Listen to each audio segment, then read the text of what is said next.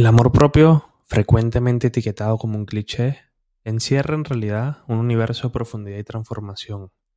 Este viaje, que para mí ha sido un pilar fundamental, no se limita a la aceptación superficial en el espejo, sino que se adentra en las complejidades de conocerse, aceptarse y sobre todo respetarse uno mismo.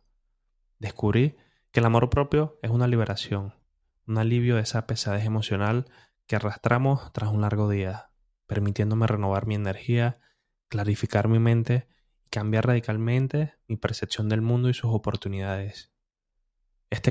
Y quiero confesarte que este camino no solo ha sido crucial para mi desarrollo personal, permitiéndome evolucionar y expandir mi ser, sino que también ha profundizado mi gratitud por las relaciones en mi vida.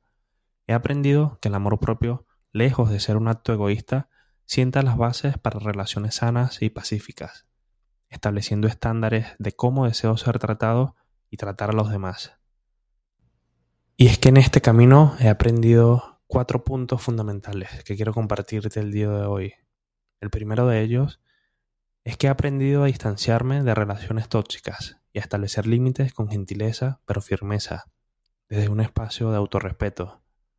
En segundo lugar, algo que quiero que recuerdes desde hoy es la autenticidad, porque para mí ha sido mi liberación, permitiéndome ser genuinamente yo.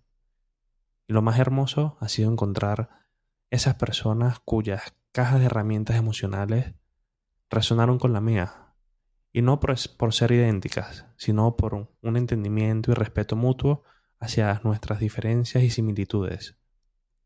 En tercer lugar, reconocer mi propio valor ha sido una lección transformadora, guiándome hacia decisiones que respeten mi esencia y mis valores. En cuarto lugar, es un punto que nace del amor propio y tú capaz digas, pero no tiene sentido. Pero lo tiene cuando caminas este camino. Y es la libertad financiera. Para mí, libertad financiera es tener el control de mi vida y mis decisiones, permitiéndome vivir de acuerdo a mis propios términos. Y agrego un quinto punto, he descubierto que ser egoísta, en el buen sentido, es esencial en un mundo que a menudo valora la autosacrificación, comprendiendo que solo puedo ofrecer lo mejor de mí a los demás cuando estoy en mi mejor forma. Es que este enfoque me ha llevado a perseguir mis pasiones con determinación, encontrándome que el trabajo que amo no solo me beneficia, sino que también impacta positivamente a los demás. Mi autenticidad resuena e inspira motivando a otros a encontrar su camino de amor propio y realización. En ese tiempo, cuando me sentía abrumado, que no entendía lo que estaba haciendo, no, no me quería lo suficiente, era muy duro y crítico conmigo mismo, escribí una carta, una carta que no le puse nombre, pero simplemente quiero leerte un fragmento el día de hoy y que ojalá te sirva, ojalá te sirva como ese lugar, ese espacio seguro para ti. Hoy me tomo un momento para hablar contigo, no como un crítico, sino como un amigo que ha estado a tu lado en cada paso del camino. Es fácil olvidar, en el torbellino de la vida diaria las expectativas que nos impone el mundo, y muchas veces nosotros, que eres humano, humano en toda su esplendor y complejidad que eso conlleva, con fortalezas y debilidades, éxitos y errores, alegrías y tristezas. Quiero que sepas que está bien no ser perfecto. Quiero que sepas que está bien no estar siempre bien. Y es que la perfección, después de todo, es una ilusión, una meta inalcanzable que nos aleja de apreciar lo verdaderamente importante. Cada error que has cometido, cada caída, ha sido un paso crucial en tu camino, enseñándote, moldeándote, fortaleciéndote. créeme que sin ellos no serías la persona que eres hoy. Es hora de dejar de ser tan duro contigo. La autocrítica puede ser una herramienta útil para el crecimiento personal, pero cuando se convierte en una voz constante de duda y reproche, pierde su propósito. Quiero que te mires con la misma compasión y comprensión con la que miras a tus seres queridos.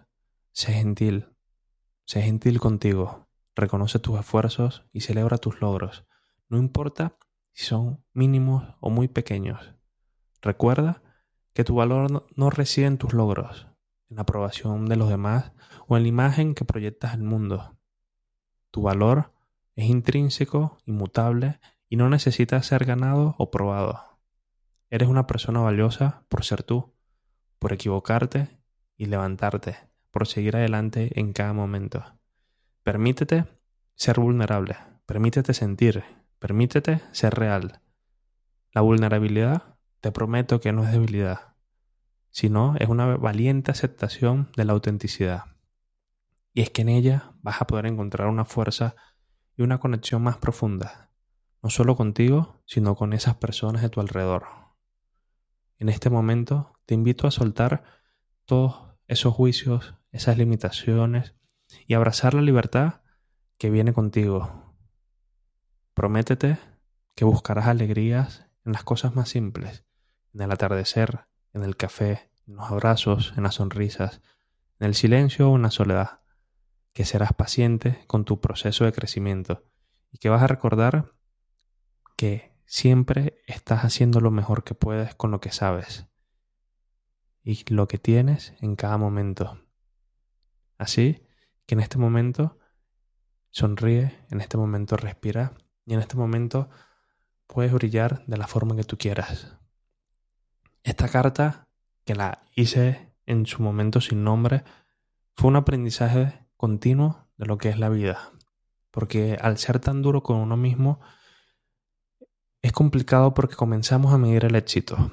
Y creo que medir el éxito en la sociedad actual que nos tiende a poner sus propias medidas a menudo basados en la riqueza, el estatus o la popularidad, es complicado porque siempre entra el tema comparación. Comenzamos a ver la vida como soy menos persona porque tengo menos, o soy menos persona porque no he logrado lo que esa persona ha logrado. Y te digo, compararte te va a servir para saber cuál es el modelo que puede haber funcionado. Sin embargo, he elegido un camino diferente. Mi medida de éxito es ese orgullo personal que siento por mi trabajo y por mi vida. Creo que no se trata de complacer a los demás o buscar su aprobación, sino de estar en paz con las decisiones que tomo y la vida que elijo vivir. La idea de que mejorar cualquier aspecto de nuestra vida comienza con nuestro autoconcepto resuena profundamente conmigo.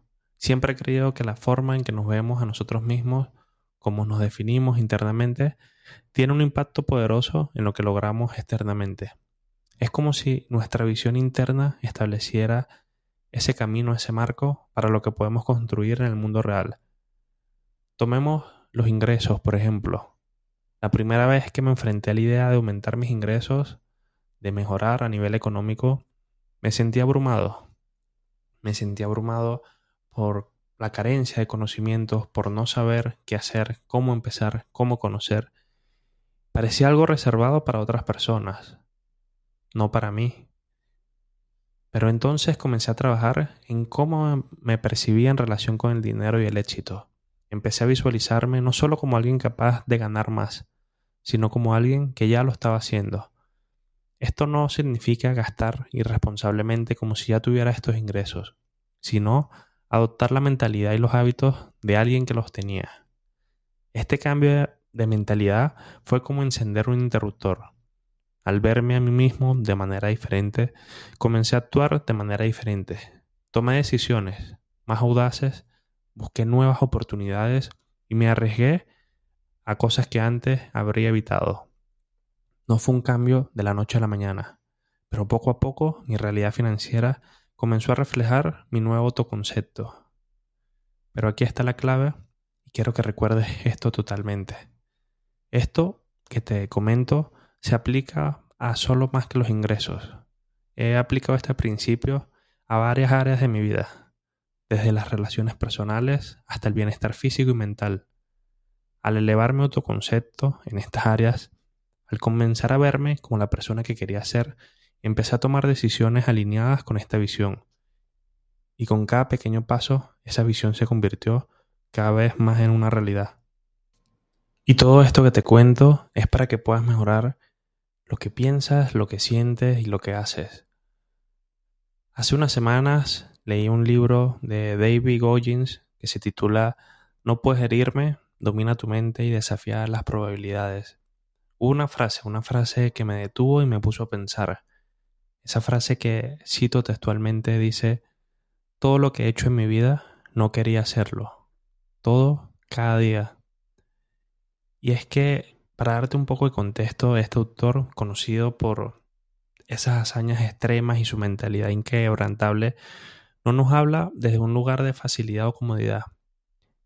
Nos invita a mirar a nuestras propias vidas a través del enfrentar lo indeseable, lo incómodo.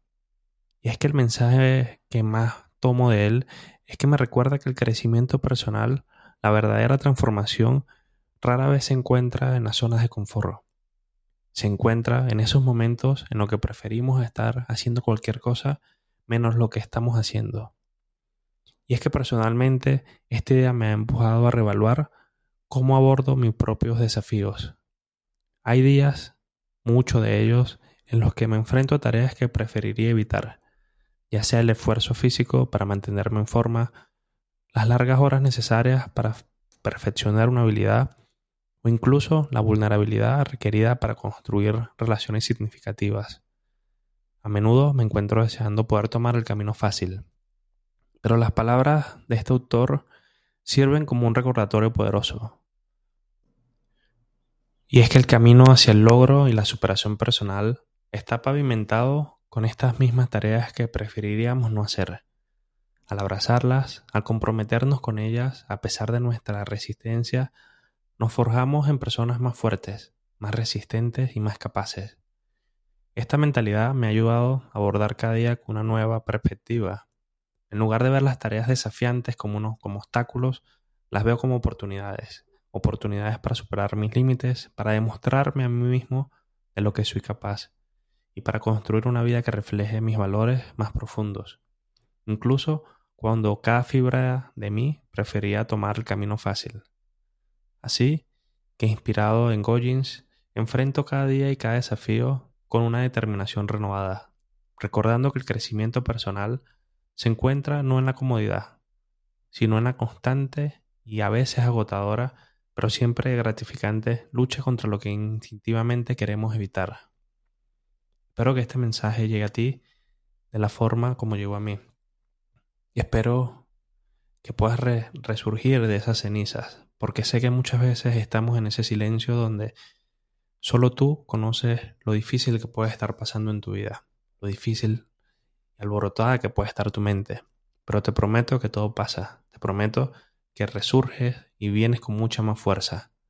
Aprende a controlar lo que eres, pero también visualízate de la forma más maravillosa. Te prometo que vienen cosas increíbles para ti. Te abrazo y gracias por estar aquí.